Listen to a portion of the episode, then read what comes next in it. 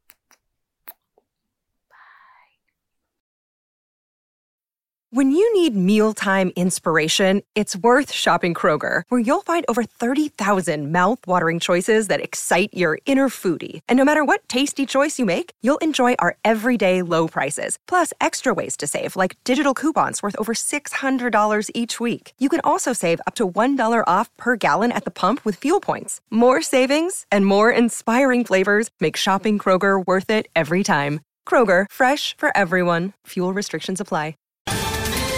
Ohio, ready for some quick mental health facts? Let's go. Nearly 2 million Ohioans live with a mental health condition.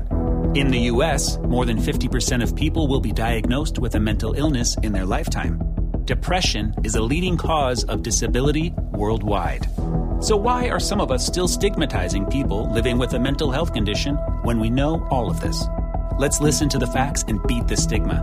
Ohio, challenge what you know about mental health at beatthestigma.org.